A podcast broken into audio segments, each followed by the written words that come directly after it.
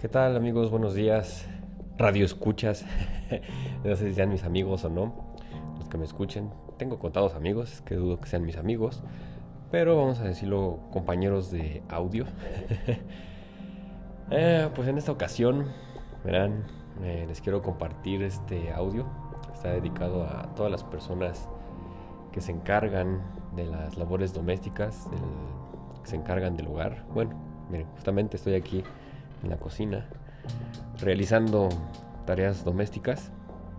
No era la intención, ahorita acabo de ver que es un pendiente que estaba ahí, calentar la comida para que no se eche a perder. Como saben, no, aquí en la, casa no tenemos refrigerador porque pues causa daños, ¿no? Bueno, ahí hay un video en YouTube, pueden visitarlo. Si no, en alguna ocasión les haré un, un podcast más detallado acerca de... Pero bueno, Precisamente me encuentro haciendo labores domésticas por toda esta situación eh, del embarazo, del parto, del posparto, pues que ahorita ya somos tres en la familia. Anteriormente, pues si saben, yo hago tareas domésticas desde que me independicé, desde que comencé a vivir solo. Bueno, era agradecerle a mi madre que me enseñó a hacer algunas labores domésticas. Yo tenía que lavar los baños todos los días. Bueno, sí, me parece que eran todos los días, si no me equivoco, cada tercer día por lo menos.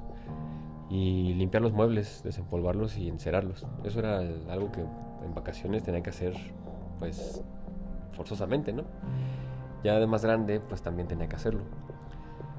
Eh, cuando iba a la universidad.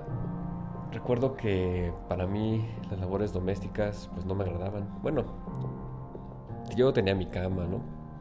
Es sabido de mucha gente que no tiene su cama y así se va a la escuela y cuando regresan la cama ya está tendida. En mi caso, pues me enseñaron, ¿no? A hacer esas actividades.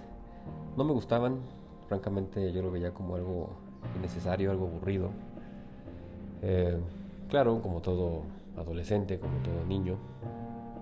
Pero nuevamente hoy en día agradezco esa, pues esa enseñanza ¿no? que tuve de chico porque es la que me ha permitido pues hacerme cargo de mí mismo, de mis actividades cotidianas, de no pagar un servicio porque alguien más me las haga, porque pues moralmente no estoy de acuerdo ¿no? con pagarle a alguien para que te haga el servicio.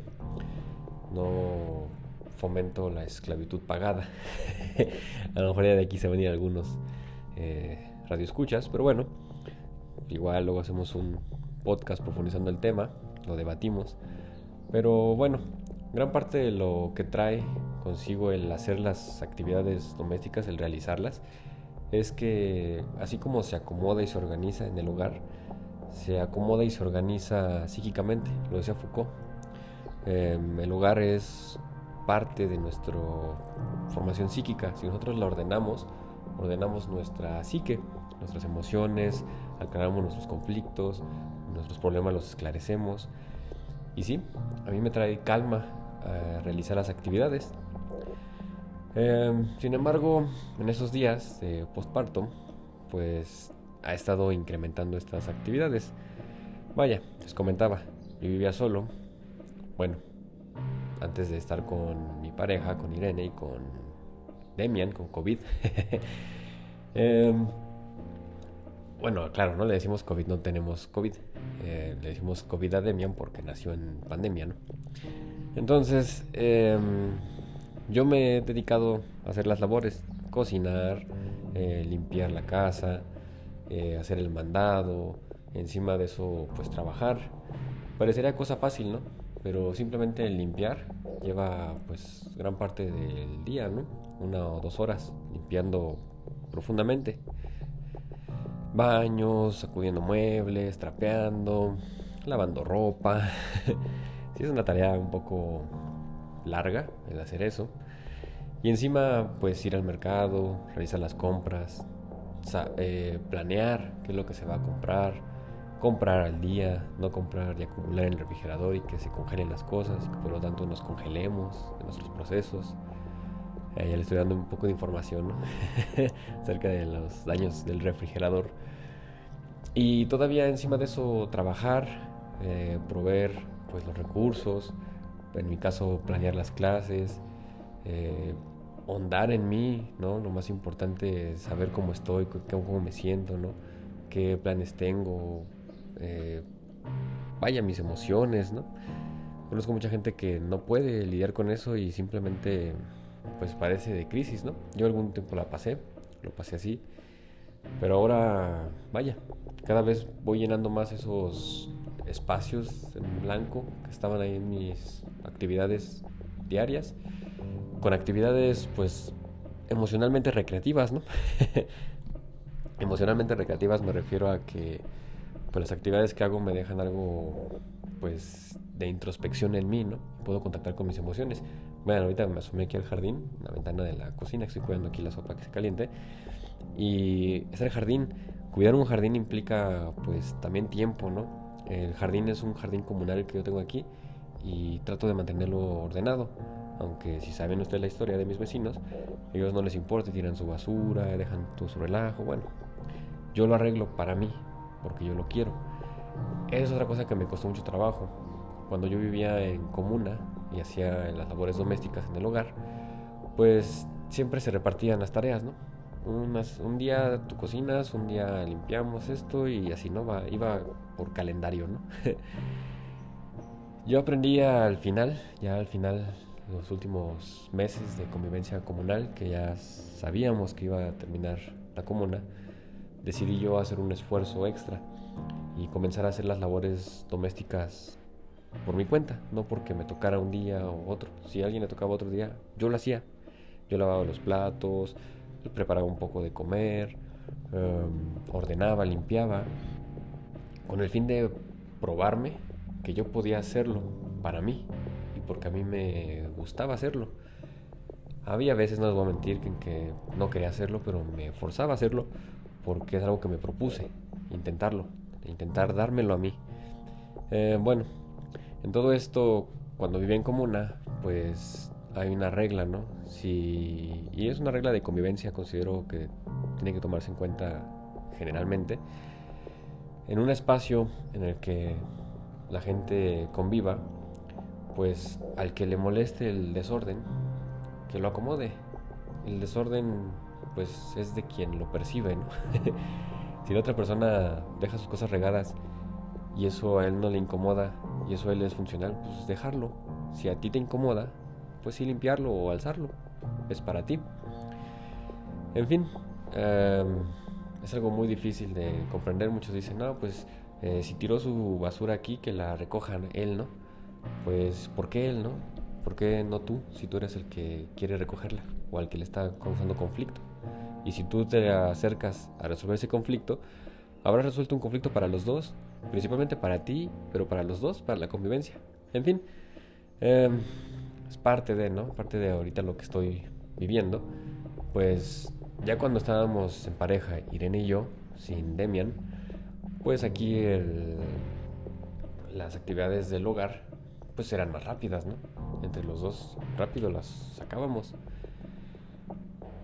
Fue una gran ventaja estar así. Eh, obviamente durante todo su embarazo estuvimos así. Pero ahorita pues ya han incrementado las tareas han incrementado las tareas, por ejemplo, de cuidar a Demian, de asearlo, de cambiarle su pañal, de alimentarlo. Luego no hemos dormido en estos días, que son los primeros días que no se duermen, ¿no? Que pues los bebés tienen que comer aproximadamente cada, cada hora, cada dos horas, ¿no?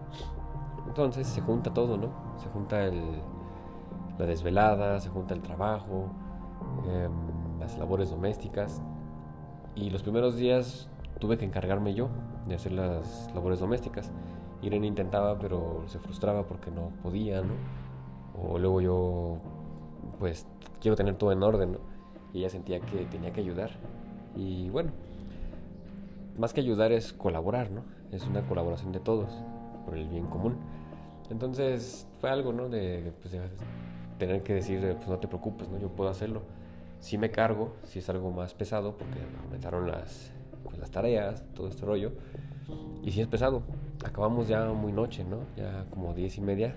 Era así de, por fin nos podemos sentar a descansar, ¿no? o al menos yo. Irene también, porque también es pesado estar eh, cuidando a, pues, a, un bebé, ¿no? Recién nacido. Y ahora está en clases y es difícil, ¿no? La verdad, las labores como madre son unas labores bastante fuertes. Sigo insistiendo que el sexo fuerte es la mujer. Digo, desde que tienen gestando dentro de ustedes, dentro de ellas, un, bebé, luego lo paren con tanto dolor, con tanto, tanta determinación, y encima cuando nace todavía, pues esta parte de tienen que mamar, ¿no? Los bebés, pues los pechos, las tetas de la madre. Y los pezones se agrietan, se abren, son dolores. Ahorita pues tiene que estar sentada dándole de comer o de repente se para un poquito y lo deja, lo acuesta. Y un ratito otra vez lo mismo y hay que cambiar el pañal.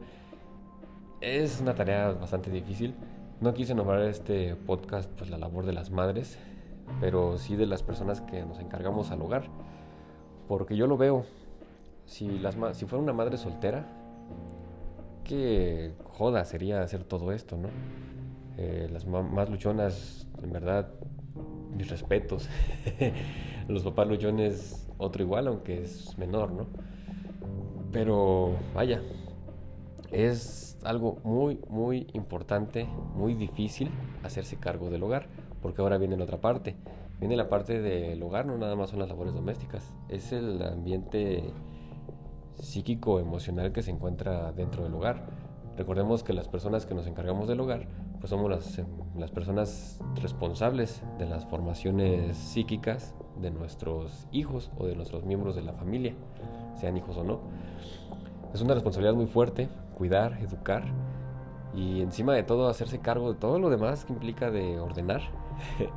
Realmente es algo muy, muy difícil, requiere mucha determinación, mucho compromiso personal y pues mucho esfuerzo, mucho esfuerzo de no tienes tiempo de caer, ¿no? O acaso de arrodillarte, pensarlo y levantarte. Eh, al menos yo así lo vivo. Ya no tengo tiempo de tirar barra, de dejarme un ratito a, ah, pues que pase el tiempo, ¿no? Aquí hecho hueva, ¿no? ¿Cuál? Muchos me preguntan, ¿y qué te va a ayudar eh, después cuando este ya crezca Demian y me ayudara a qué? Dice, a cuidarlo, la abuela, no, no me a dejarlo con la abuela y todo. Pues no, la verdad no queremos cargar a las abuelas de las actividades o de las responsabilidades de nosotros. Sí entiendo que de momento sea una ayuda. Y digo, una ayuda es toda... Pues sería interesante que buscaran el término, la diferencia entre ayuda y colaborar. Entonces yo prefiero colaborar con mi pareja, en este caso con Irene, entre los dos, sacar adelante la formación psíquica, emocional de Demian y no apoyándonos ¿no? en un tercero que sería pues un descanso para nosotros. ¿Descanso de qué? Esto es algo que decidimos, si es algo que hay que tomar. Ahora viene esta parte, no me decir, pero pues te vas a cargar del chamaco, ¿no? Y que me han dicho, ¿no? ¿Cómo lo vas a terminar odiando? Pues no, porque por ratitos lo estamos turnando, ¿no? Aparte, lo he contactado en este momento. Como no es de Demian, de lo que yo me cargue, es de lo que conlleva el cuidar a Demian, el tener la casa ordenada, el tener las cosas a tiempo, la comida, todo eso. Las labores del hogar son lo que me llega a cargar. Me dicen, pues bueno, compra a alguien que lo haga, ¿no? o bueno, paga a alguien que lo haga, ¿no? No, eso es tarea mía. También eso implica, constantemente me estoy viendo frustrado, me estoy viendo contra mí mismo y estoy viendo de qué pie flaqueo. Si yo contrato a alguien, aparte de que voy a estar recreando una situación de pues patrón empleado, eh, pues voy a estar evitando el contactar con esas situaciones y con las situaciones de pareja. Entonces yo le decía a Irene, ahora entiendo por qué se odia a los hijos. Se les proyecta ese odio cuando el odio es a las responsabilidades y a toda la frustración que nosotros tenemos de no resolver nuestros conflictos. Y es eso, eso es lo que quiero llegar en este podcast. Como pues una labor tan importante y tan agradable y tan lúdica que es el hacer las labores domésticas, cuidar a la familia, hacerse cargo de todas las responsabilidades del hogar, pues termina siendo una tarea pues muy Em, odiada, repudiada por las personas, porque precisamente nos vemos contra nosotros mismos, no nos vemos enfrentados a nosotros mismos, a aquello que no queremos ver. Entonces para mí ha sido algo muy interesante descubrir en estos días, apenas van tres semanas, va a cumplir apenas un mes del nacimiento de Demian. Y pues sí, es algo que yo deseaba desde hace mucho, ser padre para poder conocer más de mí, afrontar estas situaciones. Una vez más, no lo niego, si son cuestiones frustrantes. Y pues sé lo delicado del asunto, sé lo delicado que es volcarle esa frustración, ese, pues esa frustración, esa, convertirlo en un odio hacia los hijos, porque pues eso depende de su formación, su crecimiento. Vemos por qué las familias mexicanas están como están, ¿no? En su mayoría. Pues si vemos, la madre termina odiando a los hijos, ¿no? Termina gorda, termina eh, cansada, frustrada. Ustedes ven a las ceñitos, ven a sus abuelitas, ven a sus madres quizás, terminan encorvadas, gordas y cocinando y cuidando niños. ¿Y en qué momento disfrutan ellas de su vida? Si ya estuvieron cuidando a sus hijos.